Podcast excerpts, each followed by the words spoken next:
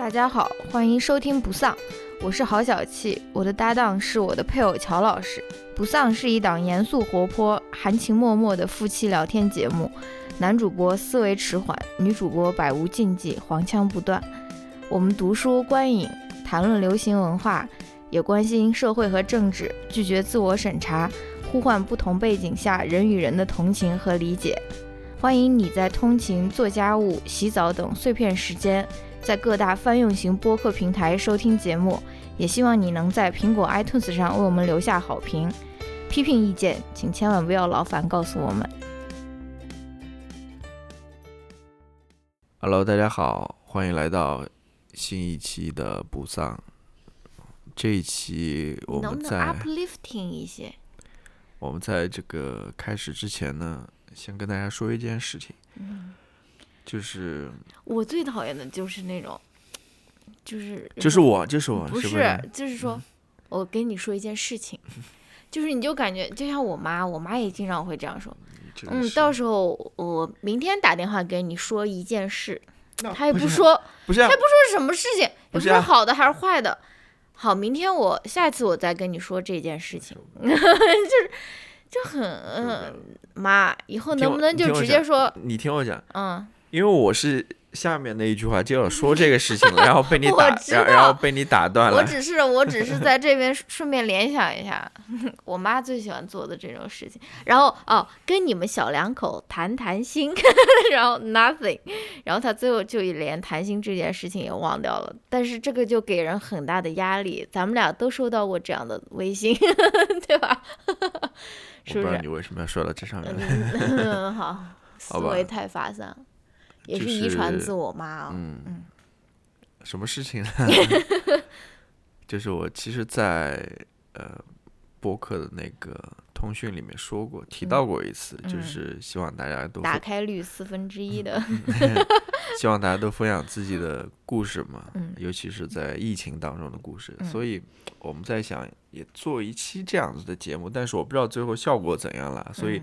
还是希望大家能够积极参与吧。你不要先泄气，我不泄气，效果一定会是惊人的。好吧，嗯，这一个计划吧，什么计划呢？就是我们想听你们讲述你们的故事，对吧？尤其呃，在前面这段时间，在疫情当中，大家肯定身边或者身上都发生了各种各样的故事吧？我猜，嗯，所以我们想。啊，你们把这故事讲出来。我们希望的是，可能还是通过音频的方式吧。嗯，你可以用手机把它录下来，跟大家说一说你在疫情当中，对吧？嗯，都发生了什么？嗯，我这这边我觉得没有什么大事或者小事，因为这个疫情是影响到每一个人的。我觉得每一个人都有有话要说吧。嗯，然后呢，你如果可以的话，你可以把这个音频传给我们，然后我们看看能不能做一期节目，就是。用大家的声音去讲一个故事，也算是，呃，因为国国内现在情况也越来越好嘛，但是美国这边情况其实越来越糟糕了，觉得，嗯，啊，我们想是，呃，怎么怎么，我不知道，uplifting，不是你自己说的吗？你的 million dollar idea，我我我觉得这 播客接龙，我觉得这不是一个总结吧，因为不是总结，就是个人，因为我觉得个人口述是，因为觉得。为什么你要想到要不是不是总结？我因为我觉得总是需要把它记录下来的嘛。嗯，可能呃，对我在这边有一个倡议吧。嗯嗯，要不然具体的操作方法，你到时候大家可以收看我们的微博，或者说是那个听友通讯，或者说是，反正你你就跟我们联系嘛。如果你有这样的想法，或者说你已经录好了，你就跟我们联系，微博也好，或者说呃微信也好。嗯。还有邮件也好，嗯。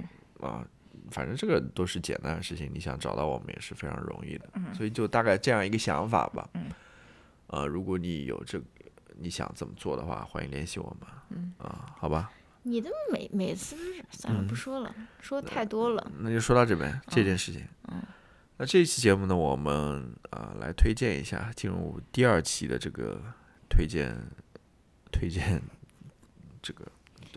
你为什么今天状态这么低迷？没有这么低迷，我没有这么低。现在我们来进入第二期的书影音推荐环节。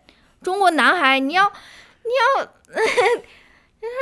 为什么不能平静一点呢？因为我是我是这种我是那种在那种教室上过课的，我知道你这种你这种老师如果去上课的话，学生在下面就是那种 deep sleep 的那种，你要把自己的喉头要绽放开来，又不是说你要喊出来。这个这个麦克风的收音效果还是挺好的。你刚刚那一声肯定把一些已经入眠的那种听众已经把他们惊醒掉了。怎么？好，我现在有点热，我先把衣服脱一下。好啊、我们这一期来这个书影推荐的第二期吧，算是啊、那我我们先来说一个我们俩都会推荐的，或者说我们俩都喜欢的，然后都来聊一聊。我觉得这个呃东西还是挺好聊的，因为我话还比较多一点。是什么呢？就是呃 David Chan 他最新的一季呃《Ugly Delicious》叫那个美食不美 美食不美，啊，对，美食不美。不是很好吗？对我觉得这，呃，其实我们第一第一季已经聊过了，你可以呃感兴趣的可以到前面去听一下。那集的题目是叫“去哪里寻找 authenticity”，嗯哼，呃，应该是二零一八年四月份吧，反正天嗯呐，比较前面，时光如梭，可能很前的几期。那一期节目我们呃围绕着好像谈了好几好几个美食类的节目，哦，对对对，呃，但是主要还是街头美食斗士，对，主要还是围绕这个 David Chan 的第一季的那个节目来谈的。嗯，呃，感兴趣的可以去谈呃看一呃听一听。那这一期节目呢，不这一季的节目呢，我觉得我先跟大家介绍一下吧。它总共四集，然后第很一短。第一集我觉得它是围绕女性展开的。What？不是小孩吗？嗯，不是，我觉得是围绕女性的。哦，呃，因为不是，他是围绕他是他的契机是他老婆要生小孩了，嗯嗯，所以他就谈了关于就是老婆生小孩，围绕这个这个这个事件，他谈了一系列关于女性、关于生育、关于呃孩子的嗯这个事情，其中就讲到了，比如说呃，在这个餐饮行业，你嗯作为一个女厨师或者有家庭的厨师，你怎么嗯去平衡事业和家庭之间的关系，对吧？嗯，还有他还谈到但他们也讲了说怎样给小孩或者是 baby food，对，或者是那种年轻的呃小学生、中学生那个。做那些比较健康的，尤其是美国这个这个社会，这种这种中小学生吃的那种东西真的是很不怎么样，就是一坨不知道不知道是什么东西的一个一坨 东西，对吧？他所以就也有厨师他想要说改善这个，让他们吃的更健康，也吃的更嗯更好吃一些嘛，对吧？那第二集讲的是印度的餐饮，嗯因为他可能可能我不知道了，我觉得 David 在可能在 David Chan 看来，印度印度菜可能会成为下面一个会在全球流行起来的一个菜系，或者说它是它是有流行的那个潜力的，啊，因为而且大家对于印度菜不了解，所以他去对印度菜做了一个介绍吧，嗯，然后第三集是关于牛排了。牛排这一集挺有意思的，我觉得他，我感觉他从两个角度去讲了，一个是牛排和那种性别文化，嗯。还有一种就是牛排和气候变化和那个环境之间的关系，嗯因为这个畜牧业其实对于环境的影响挺大的。嗯，勾起了一些我吃牛排的兴趣，然后又这个兴趣之火又迅速被扑灭了。嗯我不爱吃牛排，我要告诉自己，每次你想要尝试再给牛排一次机会的时候，你就要告诉自己你不爱吃牛排。OK，然后第四集讲的应该是呃土耳其烤肉，或者说用那个签子穿着肉，Vertical barbecue，就是在那边转的那种烤肉。对那个大家应该都见过。名字我忘掉了还。有，你记得我们当时那种烤肉好像也被称为巴西烤肉，就你记得咱们那边有一个餐馆，啊餐馆就是之前上大学的时候，呃，他那个巴西烤肉，他也就是那样子切下来给你的。不是，巴西烤肉它其实也是放在，它是签子穿的了，但、嗯。但是它不是那种像土耳其烤肉那样是慢慢转的这样子的烤肉，它是还是放在炭火上面烤的，只不过它肉切的比较大，嗯。然后它到你餐桌前面去去服务你，嗯。它跟呃它这一集里面介绍那种旋转式的那种烤肉还是有一点区别的。哦，然后这一集里面其实就是讲到呃这种饮食或者这种烤肉的方式是怎么演变和转化的吧，在在各个地区各个不同的地方。嗯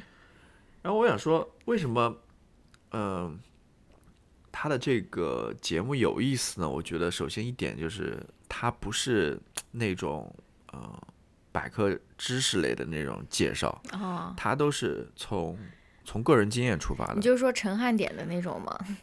入口就是他啊在不是，我 就入口即化。呃，就是他这期节目没有追求说要把所有事情都各个要点都讲清楚、讲详细了，哦然后它的历史、它的呃影响等等，嗯它是一个非常个人的视角出发的。嗯就是你看它这个四个主题其实都跟 David Chan 本人有关，我觉得。哦你你你比如说最后一个呃转的那种烤肉，因为他自己要开一个那种烤肉店嘛，嗯用那种韩国烤肉的方式，只不过它是放在那个转炉上面烤的这样子。嗯然后再比如说第一集关于生小孩的，对吧？嗯第二集印度菜也是他个人感兴趣的一个菜系嗯。等等，他都是从个人视角出发的。嗯。然后呃，他也没有做过多的那种历史的或者理论上面的去探讨或者考古。对，他都是呃个人的经历，嗯。它里面都是去世界各个不同的地方嗯。去了解、去介绍，那它是相当个人的一个纪录片，嗯。呃，这方面。，David Chen 他儿子长太可爱了，就像一个包子一样，就像一个迷你版的 David Chan，然后又像一个那种小笼包的那种感觉，哇！然后哦还有一点，我觉得就是你每次都对我这哎种插科打诨，你就是不予理睬，好像我我就是做出了一些无用的一没些。工作。然后第二点，我觉得，我觉得，我觉得它有意思的是什么？就是，呃，它里面讨论的话题不仅仅是事物本身，嗯啊它其实谈论了很多话题。嗯我觉得这个是最让我感到非常厉害的，就是也不是说厉害吧，就是我觉得我喜欢这样子的讨论，就是不仅仅去谈论事物本身，还有比事物更更深刻的东西。呃你比如说，呃，那比如说你印象最深的是什么？你看我这种印象最深的提问，就是这种很多啊，你比如说 Beyond Food，你你比如说呃性别问题，对吧？第一集里面的性别问题，第二集里面的呃种族问题，有一点种族问题，也有那种殖民殖民主后殖民主义，对那种、嗯。那种关系了，就是你作为一个被殖民的国家，你的食物是怎么被介绍到世界上面去的，对吧？嗯。它和殖民国家的食物之间的关系等等。你比如说第三集就是就男性气概对，和这个牛排之间的关还有还有就是呃畜牧业和对。和这个环境之间的关系。嗯，然后第四集的话要谈到呃谈到比如说战争问题啊等等，嗯。这这一系列种族问题啊等等，里面就是他也没有很深入的去讲这些问题，嗯。我觉得他都是轻轻的点到一下，嗯。对吧？嗯。他也没有去很，他之间的那个观点的转换还是挺快挺多的。嗯。他他一集大概一个小时或者五十几分钟吧，里面嗯其实谈论了很多问题。哎，那你问一问我，嗯，你来说，嗯你你你觉得这个你你不是特别喜欢这这部？我觉得比第一季要好看，嗯，可能是因为我的注意力比较短，它这一季只有四集。呃，我我我印象最深的是什么啊？我印象最深的就是其实有一个那种矛盾的点，嗯就是呃，首先我觉得食物和文化，它都是我是我是坚定的相信，他们都是会越来越融合的。嗯就像那个最后一集还是倒数第二集，就是那个墨西哥小哥，嗯他做那个呃黎巴嫩烤肉。对，对吧？他就是他两个墨西哥来的那种兄弟，然后他们在做黎巴嫩烤肉，然后他们就加入了自己的那种什么 secret sauce 还是什么的啊。然后，然后他之前也讲过很多例子，就是说食物其实就是呃，就是会不断的融合，或者说是他包括他第一季的一个主题就是说没有什么是正宗的嘛，就是说只要好吃就行了，对吧？然后，然后呢，他又到了。呃，但但是同时，我又觉得有些对于有些人来说，或者对于有些生活在某个文化中的人来说，他非常想要让大家了解到他这个文化的真正代表的食物是什么。就是他，他同时他又有一定的彰显你的那种 identity 的那种风格。他他一一方面他是都在交融，都在不断的改变，不断的创新嘛。但是你记得那个，嗯。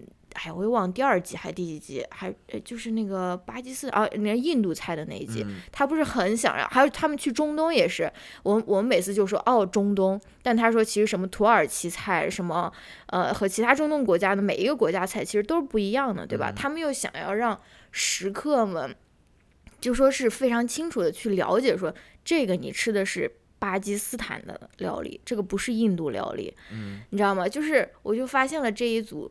矛盾的点，也也不是说矛盾了，因为我觉得，我觉得食物在一定程度上确实是可以代表你的文化，代表你的身份的嘛。如果你的食物就是被很笼统的在那边认为，比如说，如果大家提到中餐，就是想到 orange chicken，呃，酸。糖醋鸡、糖醋里脊，那我也会很，那我也会很生气的，对不对？就是说什么糖醋里脊，或者说如果有人说啊，呃，中餐怎么怎么，然后他们就说哦，sushi，或者说寿司或者什么，我肯定也会觉得说怎么回事？你怎么这个人竟然把亚洲的料理都混为一谈啊？但是同时我又同意 David Chan 的这个想法，就是说食物最后都是会变化的，都是会越来越。你知道吗？你知道我的意思吧？我知道，就是你这个食物是是不断在演变的嘛，它没有说就是从古至今它就一一成不变的，没有的，它是随着时代的改变而改变。但另外一方面，呃，它是在不断改变和创新，但另外一方面，它它本身应该还是有特色的吧？嗯，就是它，我我不清楚啊。就是对我就是觉得他其实后面的那个诉求就是你分清，比如说分清中国料理、日本料理、韩国料理，他其实是对这个食物的这个获取者，他有一个更高的要求。他就是说你不要 take for granted，说啊我在吃亚洲菜或者我在吃中东菜，你要去了解它背后的这个故事，你要去。但是同时，食物本身它又是会不断的演变、不断的对啊那种变化的嘛，对吧？对啊，那你比如说你说的那个，就算你比如说左宗基，比如说它就是它就成了另外一个菜系了，对啊，它又成了左宗基是什么？美式美式总中餐了呀，它不是说真正的中餐了，它就变成另外一个东西了。嗯，我觉得还是还是不一样的吧。嗯，然后呃，这个就是我的最大的感受，精不精彩？精彩。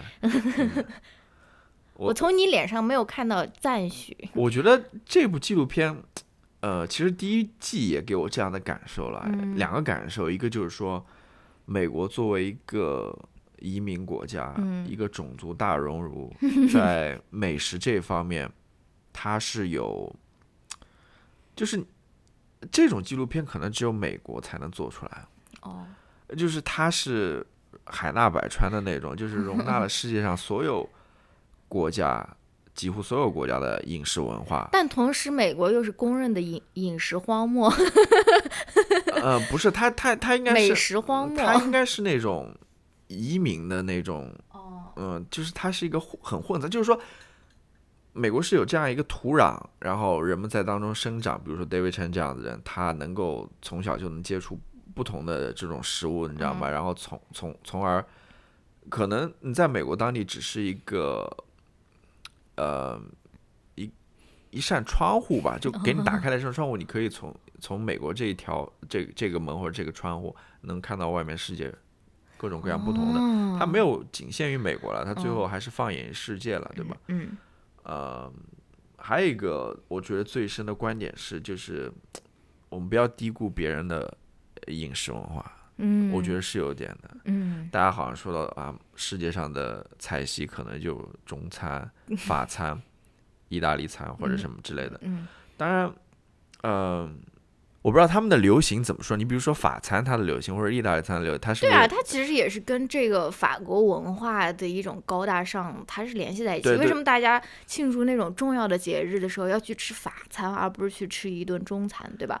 就是我想，其实这也是有那种嗯，Western centric，就是西方中心主义嘛。所以说，你看这些流行起来这种比较高大上的这种菜系，意大利菜、法餐。其实都是都是这种欧洲国家，对吧？都是这种白人爱吃的这种这种东西嘛。然后反而墨西哥菜或者说中餐，呃，它它它虽然说也很流行，大家也很喜欢，但是它不会。被认为是一个很 fancy 的一个料理，对不对？对，我想说的其实是，就是你不要把一种饮食文化它的流行跟它这种文化的丰富程度相挂钩。哦，就是说，呃，可能流行起来的一些饮食文化，它在你们看来挺丰富的，但是你不要觉得说，好像其他一些不怎么流行的，他们就是整天吃的都是非常简单，或者说非常 非常普通的，没有。嗯只不只只是你不了解它而已，只是它嗯没有流行起来。你去嗯了解它，比如说在里面就谈到那个黎巴嫩的菜嗯系嘛，你就会嗯发现哇，很丰富的感觉，对吧？嗯他们也在不断去创新或者什么等等这只不过我们是不够了解而已，并没有说嗯呃人家这个做菜就不行或者怎么样。嗯，这在这上面没有高低或者什么之分的，我觉得这个是嗯其实人对于吃什么真的是很挑剔的。就是说，你让他，比如说啊，我让我那种呃拥抱美国流行文化，但是拥抱什么哪边的流行文化，听什么嗯意大利歌剧，但是你让他去真正去尝试他的食物，他不一定愿意。而且就说到中餐，中餐被这样子就说是呃很概括的在这边形容啊，但其实中餐里面的那个多样性不要太多，是不是？就是从我从我老家，然后到南京去上学，上学的时候就遭遇了那种那种食物方面的那种 cultural cultural shock，对吧？就是而且你想想，你爸妈，我爸妈住了那么多地方，那吃的也是自己，就是这吃来吃去也就是自己。喜欢吃的，他不，他不会说是啊，我我今天我来呃放手一搏，我来尝试一下淮扬菜，那或者说我来尝试一下东北呃乱炖，或者呃就是这个其实食物跟个人个人的这个关系还是非常紧密的啊，所以我就在想说，那些走遍世界的那些美食家，他应该不可能是一个非常 close-minded 的那种人，就是说，你如果能够嗯。接受那种你完全不了解的一个地方，你地方呃，你愿意去尝试它的食物，我觉得这个是非常大胆的，这并不是一个很简单的一件事情，对不对？那我再向你抛出最后一个问题：如果从现在开始，我们要重新开始，就是说，嗯、尝试一下一个之前没有尝试过的那种菜菜系，你最想尝试的是，比如说哪国的，或者是哪个地区的那种料理？其实我挺想吃印度菜的。哎，我也是，但是这个也是跟我的这个北方，因为他们是那种大饼、大饼包米饭，然后蘸肉汤的那种，我就感觉很符合我的这种面面点味，好像也没有说非常跨出自己的舒适区，但是又很好吃的那种。呃，我觉得印度菜，因为我们吃过，也没吃过几回，说但上次我的那个好朋友他带去的那个甜品，你为什么不勇敢尝试？嗯嗯呃，我不知道了。我我可能有些东西还是，正如你所说，我对这种对，奶酪制品什么之类的 兴趣那你就把世界上百分之六七十的美食就已经就已经排除开来了。你看，你几乎每一集那些人都要说啊，加一点那个 parmesan 没有没有没有 cheese，那加一点牛奶，没有或者没有没有说什么那个可以，那个可以，但是你要是纯的或者大大部分的都是这种，比如说上一次带的那个就是牛奶那种泡的那种东西，或者说里面还有什么，对吧？我就就有点不是特别，所以我做不了一个美食家。嗯，或者说我非常我不知道啊，可能也跟我生活在中国这样一个文化当中有关了，这样一个饮食文化当中，因为中国饮食当中，说实话，这种奶酪制品或者牛奶制品其实用的还是比较少的，哦，那也尤是，其是这种呃汉族的这种饮食文化当中，是吧？嗯你的喉头打开了没有？稍微打开来一下吧。我我当然我这边稍哎，微这是打开了我我。这边稍微说两句别的啊，嗯呃，可能其实跟 David Chan 这个节目是没有办法比了，或者说嗯他们是不同的节目了。嗯就是我最近其实看了很多那种 YouTube 频道嘛，其实都是从国内的那种 B 站上面转来的，或者像这种西瓜视频上面转来的。嗯，其实不是，他们有一个运营对对模式的对，他盈利模式，们他们是为了就像李子柒那种对他们是为了像像国际这样输出，对吧？输出这种软实力或者软文化之类的。不是是有专门有公司做这种事情。对对对，他嗯们是呃，对他们是因为普通人也不太方便传这种 YouTube 啊或者什么嗯之类的。这些视频呢，都是大概就是比如说这种吃播类的，会对吧？嗯。或者说自己呃做饭，然后自己吃的，嗯然后或者说是这种比较搞笑类的这种嗯做饭的、嗯或者做菜的视频，嗯就是都跟吃有关，嗯都跟吃有关。然后，嗯，我是怎么想的呢？我说这种视频为什么这么流行？就是你会发现现在最流行的这类视频，可能多多少少都跟吃有关。嗯首先一方面，我想说，我对于吃播是不了解的，或或者说不能理解的。啊，我稍有涉猎 不。能理解，就是为什么在这种镜头面前这样大吃大喝，然后发出这种非常在可能有些人看来不太雅的声音，为什么会有这么多人吸引，对吧我？不喜欢那种太硬核的，就是那种汤汤水水，然后狂在那边吸溜的。对，就是就是 no no no。就我我我但是普通的我是可以，我我没办法理解，说实话，就是这种在镜头面前吃的，就是你看别人吃，你就会有一种嗯满足感。算了算了，也唉，对这个是我第一无法理解，第二个就是我就不给你介绍我们的 ASMR 第二个就是领域了。我想为什么它会流行起来啊？嗯就是说食物是一个大家都能 relate，对，都能 relate，、嗯。都能联系到的这么一个话题，嗯就是大家生活当中都吃嘛，嗯对吧？嗯。都吃啊穿之类的，大家都能去 扯上关系什么之类的。嗯，嗯。但是另外一方面，我想我想说的就是，呃，虽然它都能扯上关系啊，但是，嗯，这样子的视频，我又觉得说它是它是看起来非常安全的，哎呀，你跟我想的一样。是吧？我就觉得那种吃播博主永远不会翻车的那种，对啊，就是我刚刚真的 literally 在想这个事情。但是它同时也可以变得非常危险。好，虽然我我之前说过了，就是他跟 David Chan 是完全两个性质的节目了。嗯嗯如果说你像 David Chan 这样子嗯，去谈论食物背后的东西的啊话，啊啊啊你比如说，我就举一个例子啊，啊！嗯大家都喜欢吃，或者说最近好像，比如说新疆那边的一些食物非常流行，比如说？那个什么新疆什么辣粉还是什么，就是那种红的炒的那种辣粉。哦，或者说新疆什么烤包子啊，或者馕啊，嗯或者嗯烤肉串啊什么之类的。但是如果说你去谈论一下、呃、美食背后的政治的话，对吧？谁敢谈论？或者说你比如说，呃，我看到一个，我看的东西挺奇怪的，就是有一个专门介绍那种河南当地嗯小吃或者当地这种嗯 美食文化的。嗯里面就讲到当地的一些宴席啊，或者什么之类的，嗯非常粗犷的。嗯，粗犷是一个比较好好好听的词了，就你以前说的那种流水席啊，或者什么，这我其实不太了解。就是很多人在那个评论下面就说啊，好像非常脏或者不卫生啊，或者什么之类的。嗯如果说你能对这个这种饮食现象背后的文化去理解一下，你比如说为什么会以比如说都是这种肉食为主，嗯，或者说为什么大家都吃这种大锅菜，嗯或者说里面每某些菜它的来源是怎样子？比如说你要不要回回到以前比较生活比较艰苦的那种时代，或者它的这个整个的历史演变是这哎，样？不会有人对。你你去谈论一下这个话题的话，它就它又会变得很危险，是吧？嗯这就是我说的，这个食物一方面哎，这好像又是一个商业空缺了。什么意？思啊？咱们要不要谈论一下？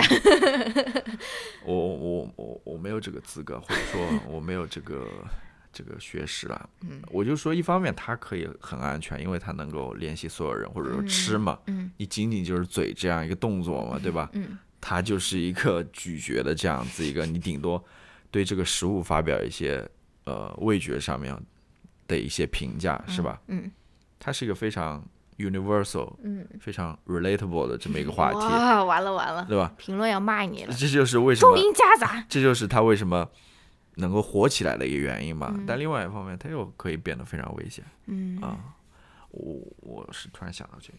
对，但是我同时我又能够看到，就是说，即使是这种，就是说流于表面的，当然我不知道你看得到具体是谁了。如果是我一直看的那一位博主，那位女性的吃播博主，我还挺喜欢看她到各种什么小镇啊、乡镇啊什么那些地方去去，比如说探店啊，或者看他们吃些什么。我觉得那个其实虽然他没有明说或者说什么，但其实也是能够开启我们的一些。呃，怎么说？对于食物的一些感，嗯嗯感想吧。其实我还挺喜欢看他到全国各地不同的地方去吃的。当然，我不知道乔老师具体看的都是些什么人啊。我是看的，据我的了解，就是那种比较搞怪的。呃，有搞怪类的了。我是看的那种，就是西瓜视频上的那种那种出来的出来的博主。嗯。就是比较乡下的，然后比较偏远一点的，不是那种比较 fancy 的，不像你的那些。我的也不 fancy。那些美妆博主，美妆博主，美妆博主是很 fancy，简直就是美妆博主是 这个天上地下的这个。真的 真的，我是看了那些，但是很有意思了，我觉得让我让我了解了不同的那种饮食文化了，或者说不同的那种社会风貌。就是你会有时候会想说，呃，其实很多地方我们还是不够了解的。对啊。我们通过他们的视频，我们才了解哦，原来有中国有些地方还是这样子的。嗯。或者说他们的生活是这样子的。其实你平时在平时的新闻报道也好，或者说在媒体的那种呃采访或者那种报道当中也好，或者说就是。主流话语，或者在网上的话，你很少看到这样子的这样子的描述，或者这样子。我感觉你是时候下载一个快手了。对啊，你会一直在上面看视频的。啊，非常好看。就是怎么说呢？就是也怪我对于自己对于呃中国可能有些地方不够了解吧。啊，好了，可以 move on 好好好，不说了。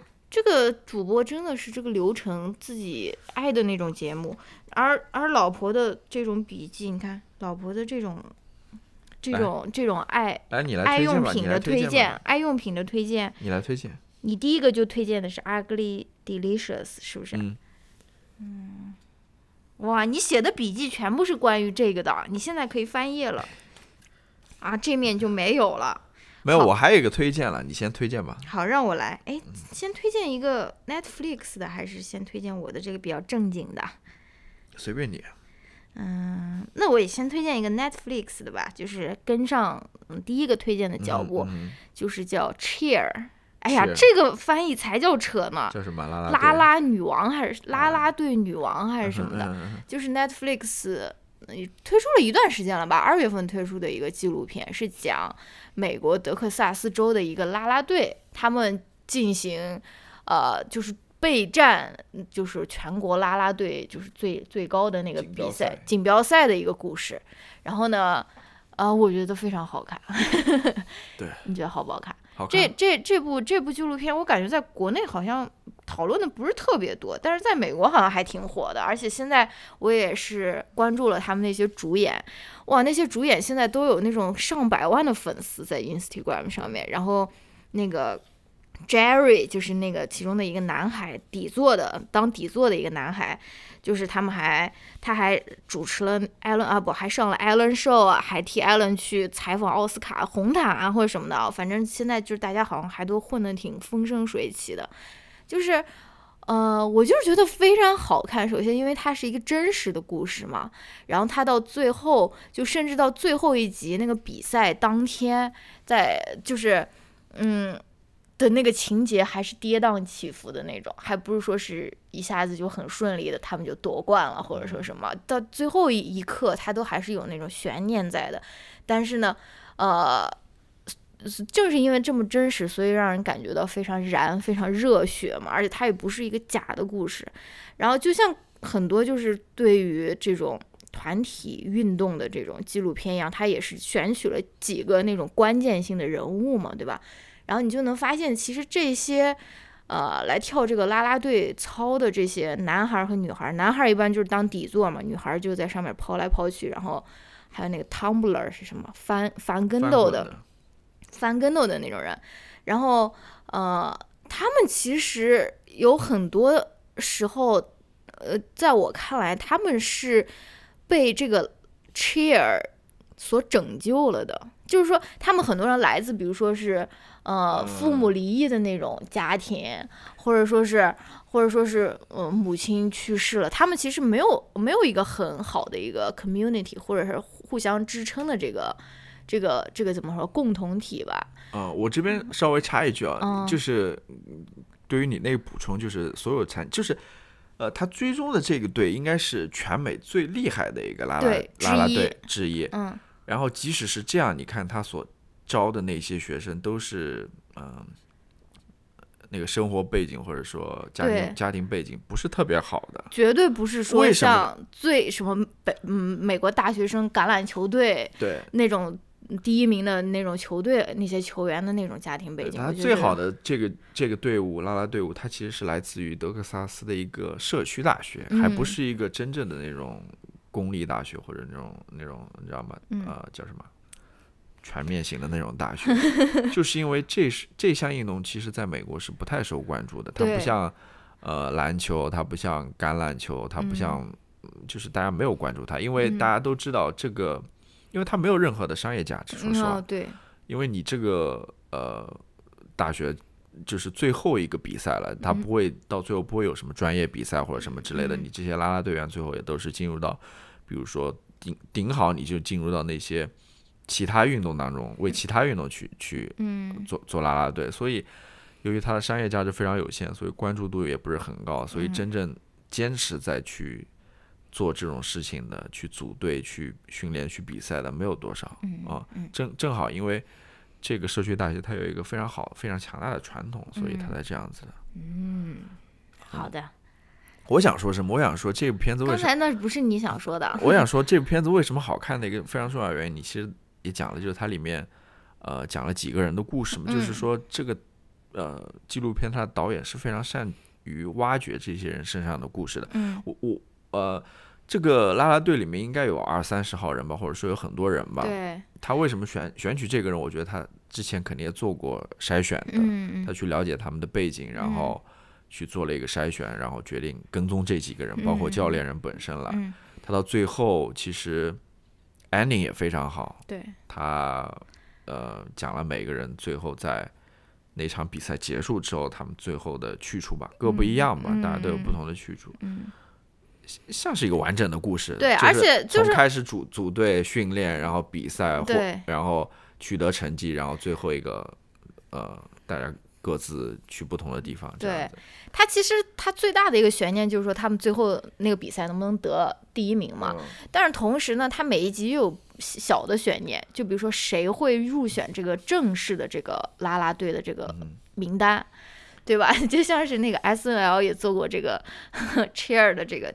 这个叫什么 sketch，然后就讲说有人怎么都腿都骨折了，打着石膏，然后还说我可以，我可以上这个 mat，就是他每一集他其实都是有比较小的悬念，都是围绕着说伤病啊，或者说是突发事件啊，或者说是队员之间的这种信任，或者说是建立的这种联系，然后最终的一个嗯，构成了一个谁能够入选这个大名单的这个这个这个这个故事嘛，就像一个非常粗的一个梗概。如果大家看的话，呃，我是我是觉得非常好看，而且会给你提供那种 积极正面的能量。而且最关键的是，我感觉美国人，我我们中国人对于这个啦啦队好像这项运动不是特别了解，但是美国他们都觉得那种啦啦队参加啦啦队的那种女生，好像就是就是那种 dumb blonde，就是就是好像有一种歧视在里面，就觉得你好像就是那种。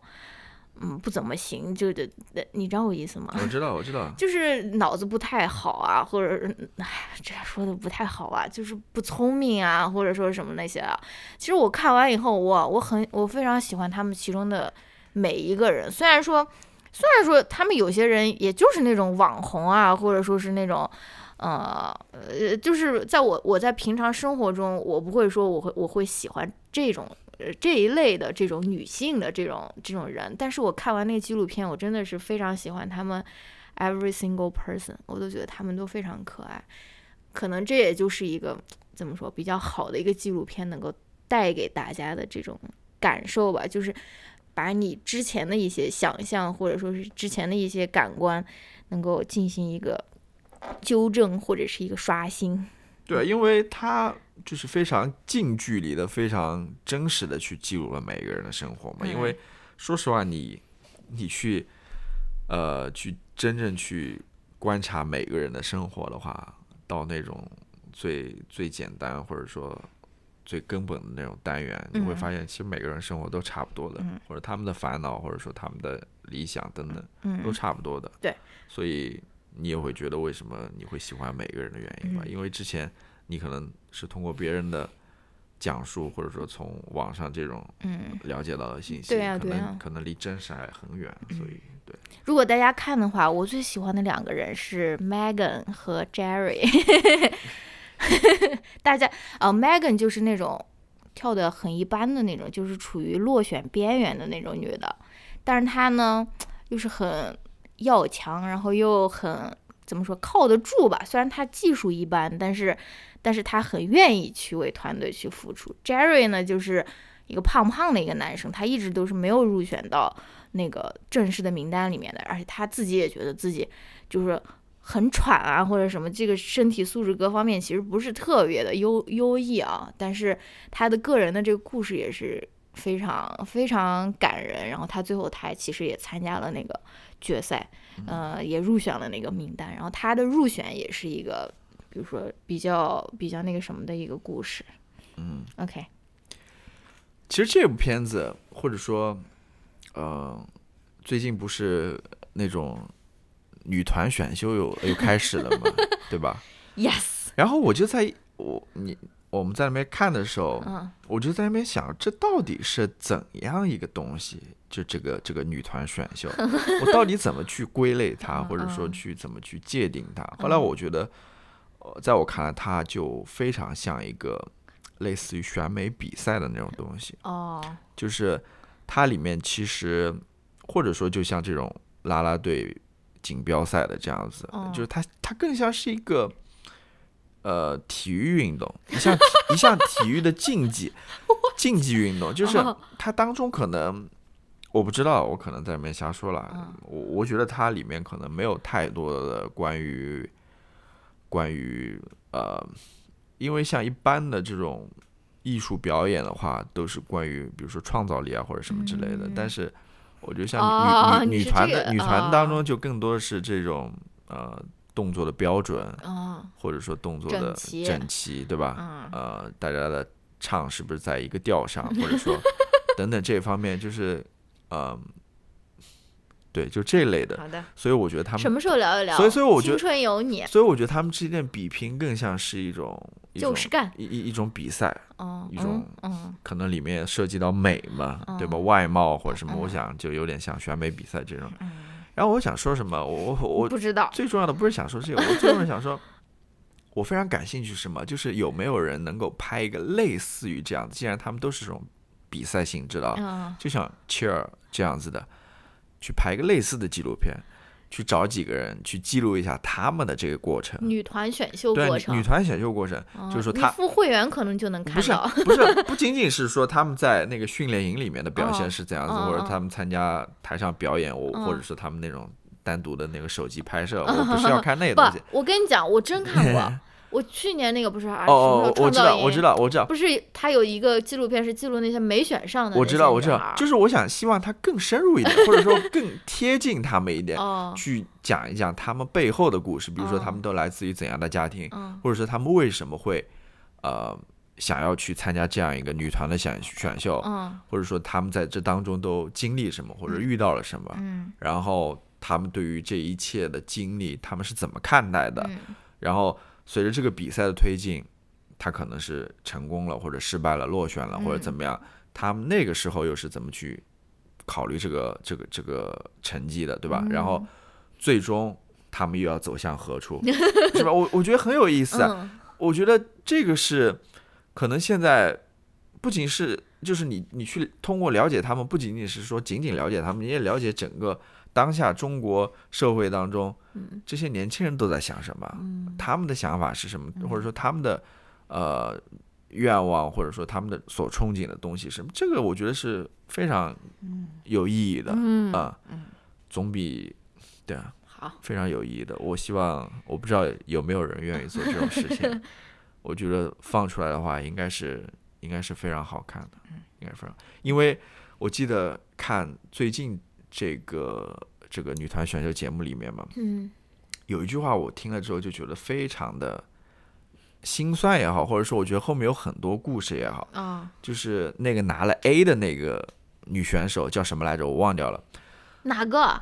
呃，就是女子搞笑组合？不不，不不是后面那个，就是他说他说他练这个女团已经练了八年还是哦几年了，哦哦，我知道。然后他说，嗯、他说我除了女团我就、哦，没有任何其他的兴对趣。，不是没没，他说我别的都不会，我我不知道我自己喜喜，就是他好像觉得哦，他的整个人生除了跳舞、唱歌、女团之外就没有别的了。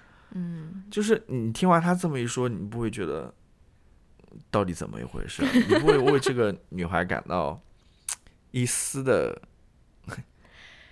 你知道吗？你为他助力没有？我，然后你如果如果有人更愿意去深入一点的话，嗯 去了解一下整个这个女团这个产业，哦。我觉得它肯定是一个非常黑暗的一个产业。啊，哦，我觉得是的，嗯。就这样吧，好吧。我好没，有说到女团了，我们女团也聊过，就是你。女团我们也聊过，去年大去年有聊两期呢，对聊这不，个前年。我忘掉了，创造一零一，创造一零一，大家感兴趣的可以去听一下我们当时聊的是什么东西。嗯嗯，嗯，我们有机会我们看看 这这一季这个女团选秀节目出来有没有一些新的想法或者嗯观念，嗯到时候可以跟大家一起分享一下，好吧？嗯，那你来说说，又轮到我了，我不是刚说完，那我来推荐一个吧。嗯。我我我我推荐一个，我快快的说一下。其实是我最近在听的，因为我也是从网上了解到的，好像这个播客，呃，好像有一些人开始在那边介绍，好像我看到纽纽纽约客、纽约客和纽约时报有没有我不记得，反正有好几个比较大的这个媒体都推荐了这个播客，然后我就去听了一下。这个播客叫什么名字呢？叫 My Year in Mensa。就是我在蒙萨这个俱乐部当中的一年。，Oh my God，对，呃这个这个作者叫什么？叫叫 Jamie Loftus。对，然后她是一个，她其实是一个女喜剧演员，嗯非常年轻的一个女喜剧演员。嗯，然后她不知道，哎，我怎么感觉我好像听过这个？嗯，你讲吧。对，然后她不知道怎么就去参加了这个蒙萨。蒙萨是什么呢？就是那种高智商的一个俱乐部吧。要做题目对才能他，他他就去参加了这个蒙萨的这种入会的一个考试，结果他妈还考通过了。然后考通过之后呢，他就呃正式的进入到这个俱乐部来，然后呃，然后后来他其实是写了一系列的那种专栏文章，嗯。去揭露这个蒙萨俱乐部里一些嗯不太光彩的一面吧，比如嗯说他的这个考试过程，他就说我为什么我这么一个蠢的人都能考进这个，反正他就很详细的，再比如说他在那个 Facebook 上面发现了蒙萨俱乐部下面有一个叫 Firehouse 的一个 group，嗯然后里面都是讨论一些非常非常厌女的、非常极右的一些一些 Oh 话题。God，为什么我一点也不震惊呢？对，然后然后他就 他就揭露了这个剧，在在那个专栏里面就揭露了这个 group 嘛，然后他又去参加呃他们蒙萨的一个年会，然后在那个年会上面好像又被其他的人给孤立了，或者说被被呃被就是威胁了，受威胁了，他甚至收到那种死亡威胁等等。嗯。他其实先有这些专栏，嗯，写了大概好几篇，然后在今年他又把这个专栏通过声音的方式嗯。给他讲述了出来，制作了一个四集的一个播客，嗯，把这些经历都讲述出来，所以我觉得挺有意思的，大家感兴趣的可以去听一下。嗯嗯，他这个制作非常有意思，你明显会发现它是一个，因为它是个人制作嘛，所以嗯它也只有这么多的很粗糙吗？不是很粗糙，其实是我觉得是个人制作里面非常用心的一个。嗯他里面有请他的朋友去扮演他在这个蒙萨俱乐部里面遇到的各种各样的人，就是用声音了，去去还原一些对话或者什么之类的。里面还有一些音效，当然这个音效都是那种呃不用付费的，就是免费那种音效，你就会发现，对，听起来就是非常廉价的那种音效，就他他有。很细心的在制作这些，但是你同样也发现，嗯，应该是一个成本不怎么高的一个制作，反正挺有意思。他再说，他又是一个女喜喜剧演员，所以它里面还有一些梗啊，一些笑话或者之类的。当然，他谈的这些东西也是呃比较让人深思的了。其中他在一开始就谈到关于啊 IQ 测试的这个东西，其实这个东西在很久以前就已经被大家给呃破除迷思，对，破除迷思，因为。呃，就连他自己就是发明这个 I Q 测试的创始人，他都说 I Q 这个东西不是一个呃一成不变的，它是会随着你的年龄或者学习等等各方面，它是会不断变化的。至少说在 I Q 测试这上面是会受到影响的。所以它不是说哦，你只要参加一次测试，然后你的 I Q 就 一百三十五或者一百多，它不是这样子的。人他破除了这样子一个迷思，然后。他参到参，他又讲他去那个俱乐部里的这些经历，然后又去讨论一些关于这种呃极右啊，或者说这种厌女、厌女啊这些问题，还有就是互联网上的人格和你现实生活上的人格是不一样的之间的差别或者什么之类的。然后他其实有有很好的一个反思了，他的最后的总结，我觉得都是值得去听一听的。反反正我我我推荐这个播客吧。嗯，当然。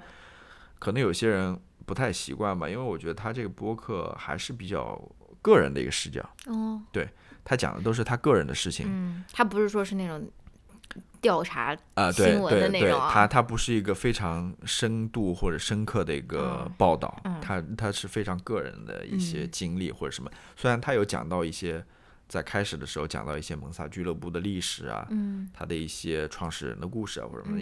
就但但也只有那些，后面都是讲比较个人的故事，可能有些人听了觉得还好吧，或者说怎么样，但是我觉得是非常有趣的一个经历吧，大家可以有时间的时候听一听。好，下面是不是都是我的那种主场？你你来。那我先那种 piggyback 在你的这个后面。推荐一个 博客，这个好像不需要我推荐。他每次那个美国的那个播客，他都是排在第一的。但是我推荐其中的一集，那我推荐的播客就是那个 Conan O'Brien，他他的中文名叫什么？柯南柯南秀。Conan O'Brien 他自己有一个博客叫 Conan O'Brien Needs a Friend，然后他每一集就是会采访一个，要么是喜剧演员，要么是那种。呃，明星吧，反正就是公众人物吧。然后我想推荐的是他采访 Jesse Eisenberg 的那一期。杰西·艾森伯格，杰西·艾森伯格，不知道大家了不了解啊？就是他是他演过社交网络嘛，他演的应该是他最最出名的一个角色吧。而很多人也觉得说他那一次应该得最佳男主的奥斯卡最佳男主，但他没有得了。然后他还演过 Zombieland。Zombieland 是什么？僵尸乐园。对，最近他演了好多，还有那个自卫艺术。对，我那自我防卫艺术。对，这个我们也聊过。然后那个 乔老师，你这个要是被断章取取义出，断章取，诶，叫什么？断章取义。取义，算好啊，反正我就想推荐他，呃，Conan O'Brien Needs a Friend 里面的杰西·艾森伯格的那一期。我觉得非常非常有意思。我觉得杰西·艾森伯格，他是一个非常不一样的一个好莱坞明星。我他他应该算是一个 A lister 吧，就是还是在 A list 里面的，对吧？但是首先他为什么他住在哪儿？你对知道大家都觉得他 好莱坞要么纽约，要么洛杉矶，对吧？他住在印第安纳 Midwest，就是他他跟他老婆住在那个印第安纳，然后他的老家那边，对吧？不是，应该是他老婆的老家，他老婆的老家那边。然后他老他应该是纽约人，反正我就是这一点就足够有意思了吧？他作为一个好莱坞的一线的大明星，他竟然住在印第安纳。然后他其中，然后你们如果如果看过他的任何专访，或者说是看过他写的东西的话，他有一本书也翻译成中文了，叫《吃鲷鱼让我打嗝还是叫什么的，反正就是他的那个短篇的，就是他是去测评不同的餐厅的，纽约的不同餐厅的，也挺有意思的。我看了一些，但还没有看完，可以考虑看完一下。就是他他讲话是非常非常非常快，然后我感觉他他就是他电影里面演的那些人，就是非常。怎么说 nerdy？他在里面也讲了，他为什么讲话那么快，就是因为他爸是一个社会学家。他爸是一个社会学家，然后他爸特别喜欢给大家那种讲述啊，或者说长篇嗯长篇大论就在那边，而且他爸发表的言论都很精彩哦，就是跟一件东西，然后他就联想到他的文化什么背景，然后他就必须要在他爸讲话中间 很快的讲出他的话，所以这就是他为什么他讲话特别快的原因啊。反正我觉得那个是我我听那么多期 Conan 那个播客，我应该每期都听。那一期杰西·艾森伯格那一期应该是我觉得非常有意思、非常好玩的。他也在那里面讲了他的政治观点。他没有讲他政治观点，他讲说，呃，公众人物要不要有没有义务说 share，就是说是分享他的政治观点或者说什么？他说他好像从来都不习惯这样做，但是同时呢，他又是为他老婆的妈妈。的那个呃家庭暴力的那个 shelter 筹过款吗，他就是说他更宁愿去做一些这样的事情，而不是说是比如说上那种脱口秀节目去专门的去谈。他他，我觉得他意思其实就是呃他更愿意去做一些真正会有帮助的事情啊或者什么，反正我觉得是挺有意思的，大家有空可以去可以去听一听那一集。嗯。对，我觉得我我我没有听多少，我听了一点点。反正呃，杰西杰西艾森伯格，他的确不是一般意义上的那种明星，或者说好莱坞明星，他是非常有特别特非常有特点的。然后我觉得也能从他身上学到一些东西吧。嗯，嗯，好吧。嗯，还是我是吧？对，我还有两个推荐。我的天呐，你看。我推荐我这个最严肃的推荐吧，对，推荐给大家看一本书，叫做《The Nearest Thing to Life》，然后它也有中文版，中文版我我我我看那个豆瓣上面大家说中文版翻译的也很好，所以我推荐大家去看中文版，叫《最接近生活的事物》，然后它的作者是 James Wood，詹姆士·伍德，然后我为什么喜欢这本书？首先这本书它是一个。文学类的，不是不是说是文学评论，但它它是一本文学评论的书，但它又不仅仅是一本文学评论的书，我觉得它更像是一本哲学的书。就这个作者他在讲述他自己人生哲学，然后是然后然后呃文学或者说是读书，他在讲说读书或者文学是怎样塑造了。他的这个人生哲学，所以他其实我觉得是更像是一本哲学书，而不是说是啊，我来点评一下这个作家那个作家。他的那些关于文学或者作家的评论，都是穿插在他自己的那种人生感悟的那个片段中的。他不是说我今天专门来给大家介绍一下谁谁谁和谁，对吧？就是他不是这样的。然后我觉得非常有意思的。两点，我我归结出来两点啊，就是这个作者他首先开篇的时候，他在说说他为什么喜欢上读书了。他是一九六年六零年代生人吧，所以也不是很老了，五十多岁吧。然后他说他当时为什么喜欢读书呢？就是因为他是在一个非常，呃呃非常就是严格的一个宗教家庭里面长大的，是是这样说严格吗？就是他，他，他，他是他们家是每每每周都要去，嗯，那个做礼拜去教堂。反正他，他让他们要阅读那种 Bible 啊，或者是什么。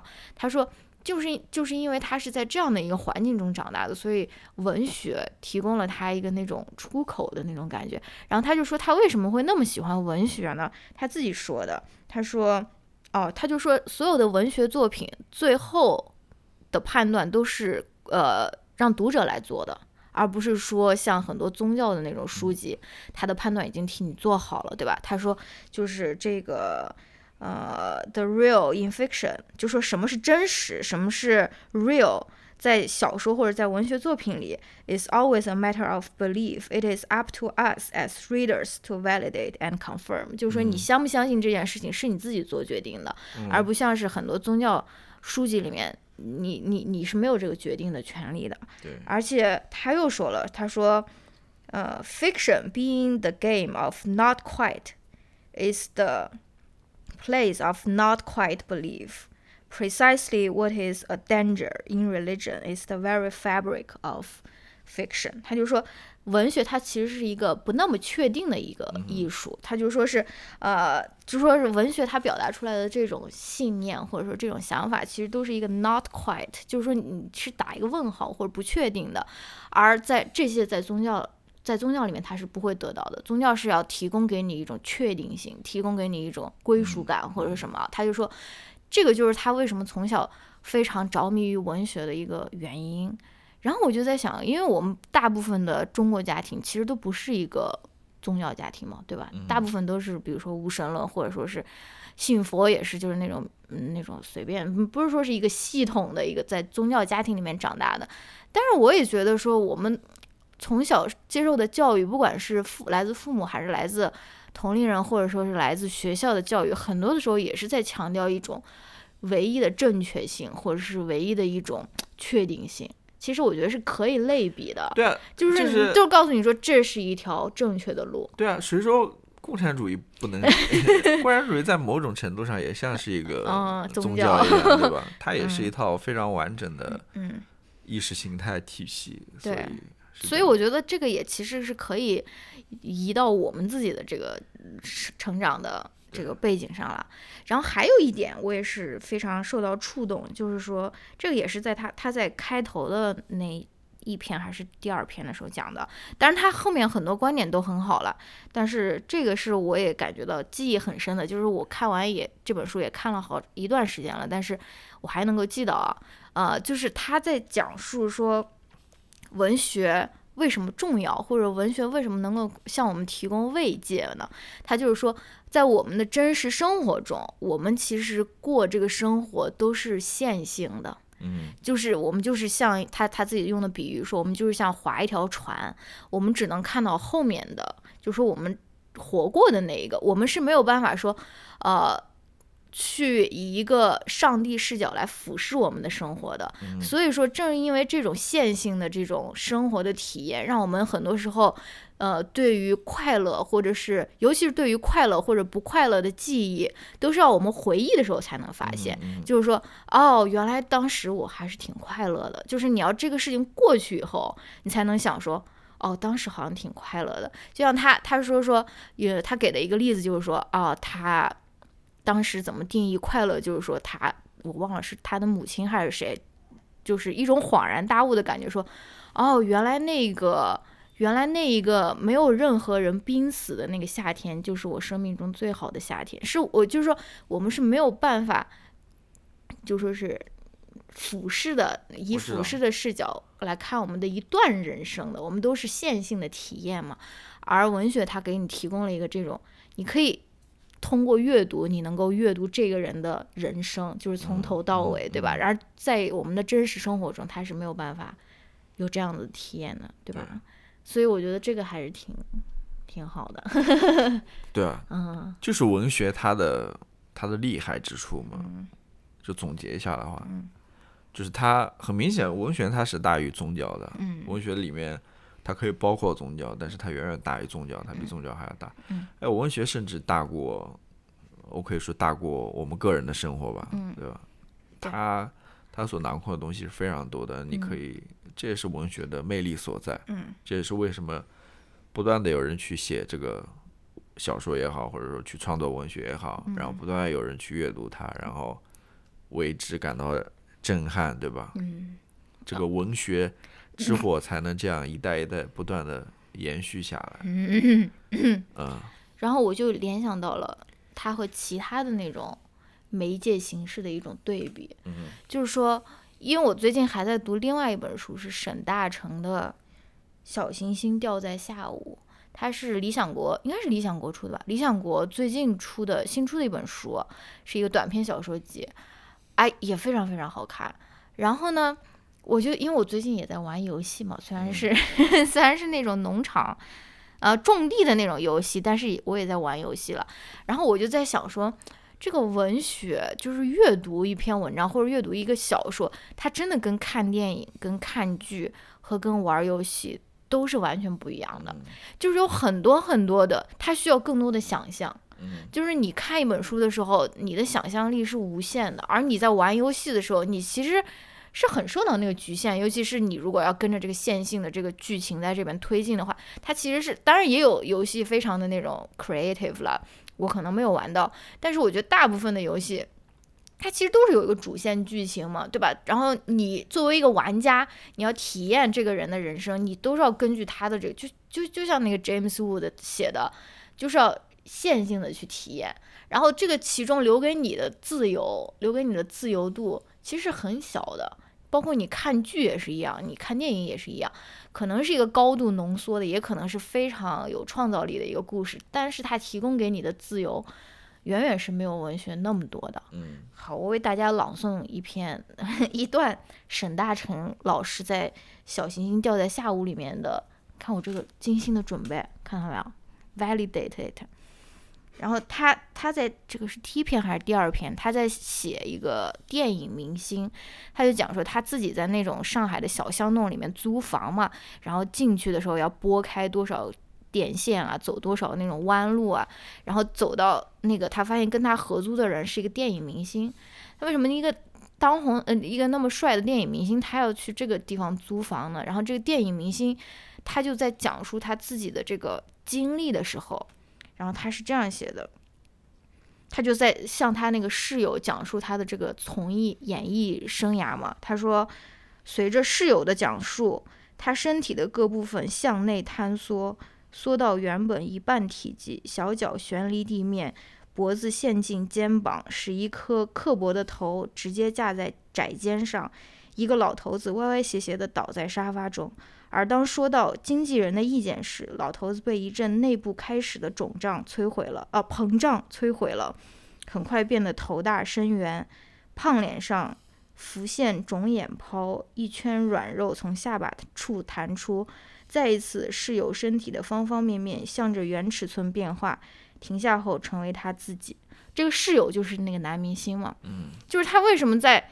形容那他经纪人呃向他说的话的时候，他就会变成膨胀，他就会变成一个像圆球一样的东西呢。就是因为，比如说，你可以想象他经纪人在描述他的时候，肯定就是很夸张，他自己会觉得很自大的这个。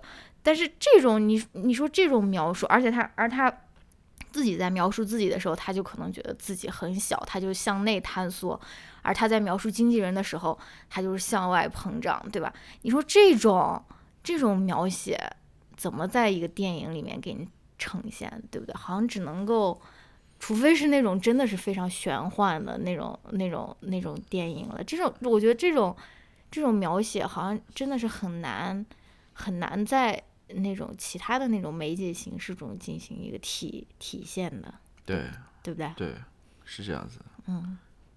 就是，呃，文学或者呃纸面上的文字，它留给你的想象空间要比，比如说电影或者电视剧或者这种，因为其实像电影这种，它已经给你创造好了，嗯，它已经摆在你面前，你要你需要想象的东西其实很少了，因为他那个形象就摆在你面前，但是跟。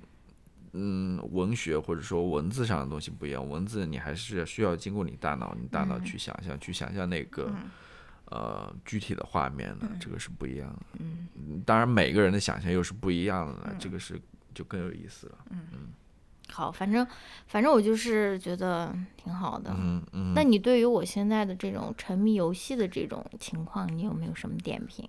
没有。好了，不用说。没有任何点评。好的。嗯，然后我还顺便给大家推荐一个，在那个 Kindle 里面看书的时候有一个软件，我不知道大家是是不是自己能够去下这个插件，因为我是我从亚马逊上面。不，它是那个亚马逊自带的，Kindle 自带的。哦，原来是亚马逊，那你就必须要在亚马逊上面买英文书，你才会有这样了。哎，可能你必须要买它的原版的英文书，可能才会做到这个。I guess 了。对，因为我看其他的，比如说是推送到 Kindle 上面的文章，它是不能不会没有这样的啊。那我要不要推荐呢？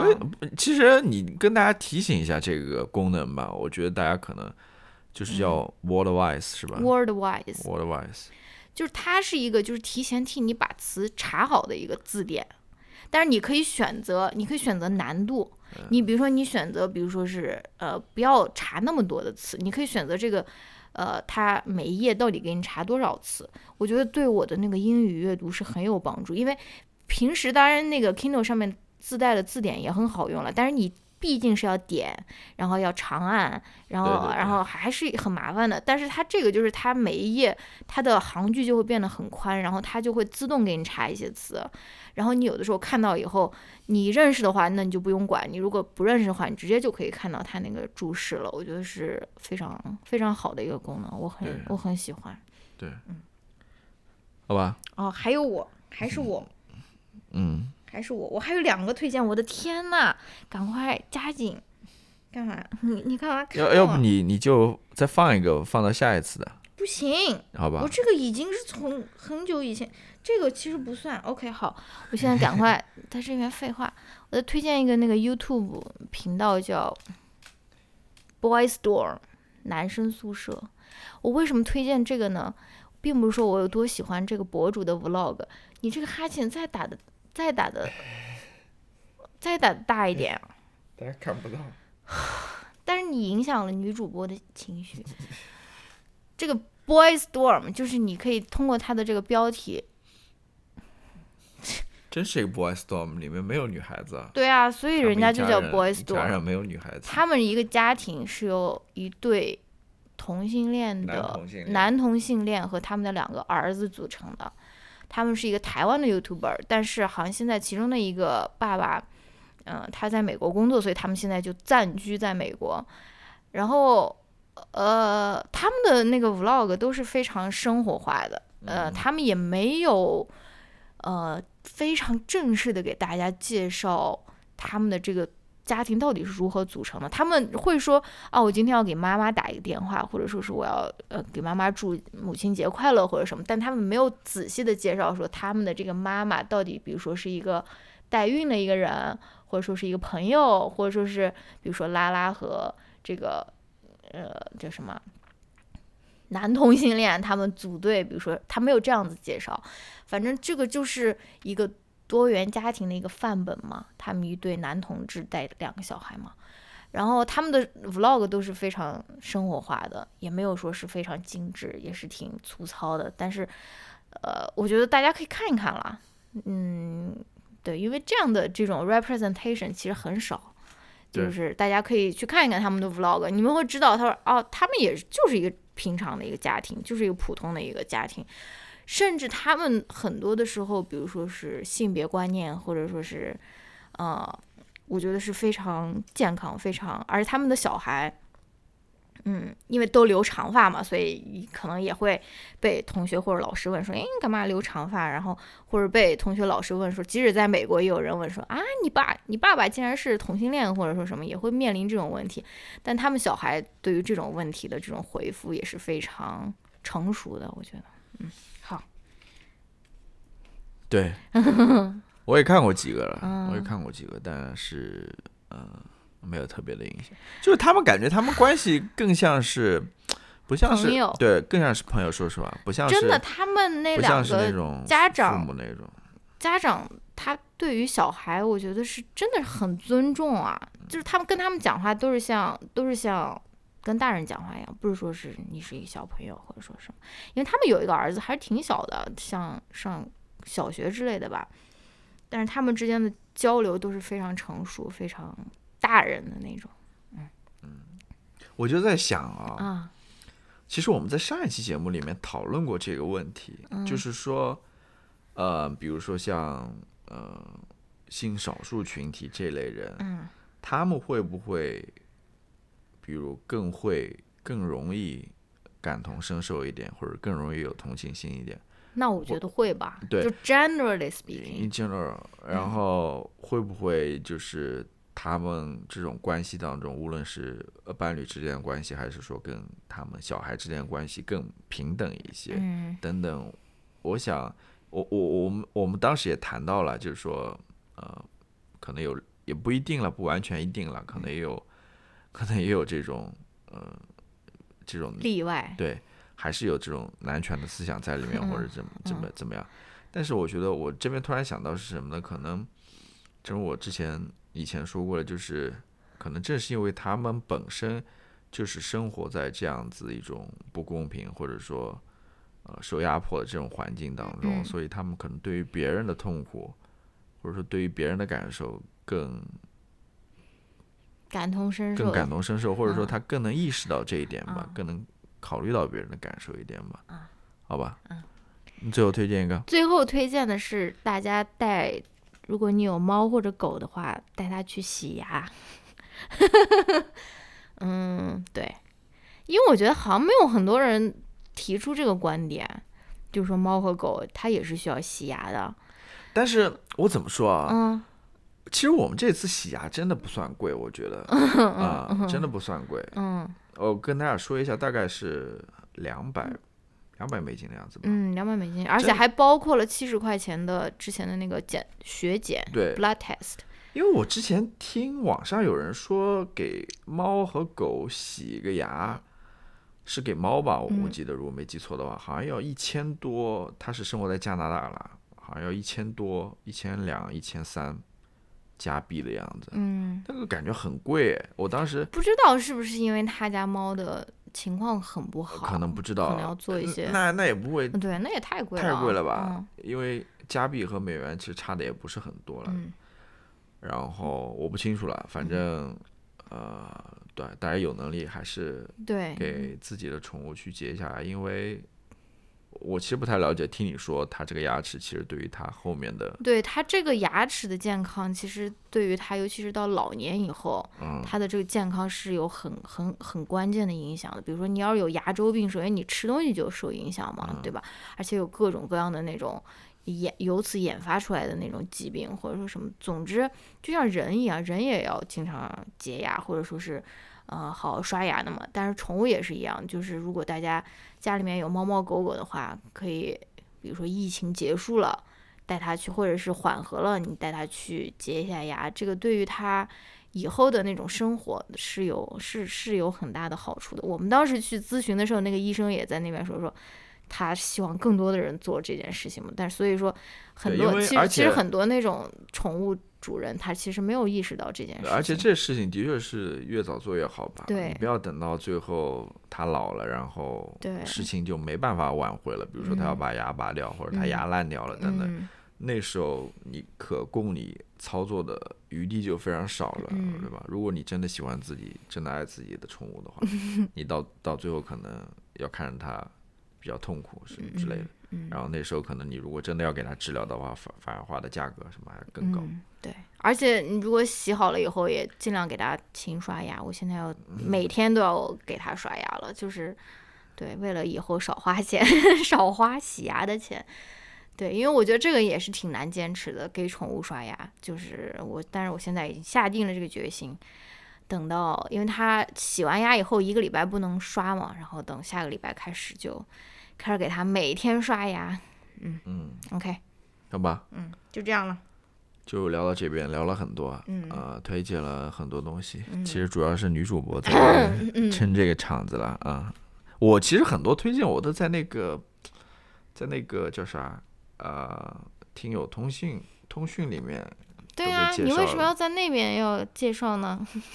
呃还说嗯，给大家介绍一些我，呃，其实可以的了，我觉得可以的了。嗯嗯好吧？好吧，那就这样子，我们哦，不要忘了我们在这个 播客开头提到的一个、一个一个计划了。如果你有这样子的故事的话，欢迎联系我们。好，我们再见，下一期，拜拜。再见，下一期是什么？我们下一期再见，拜拜拜。拜。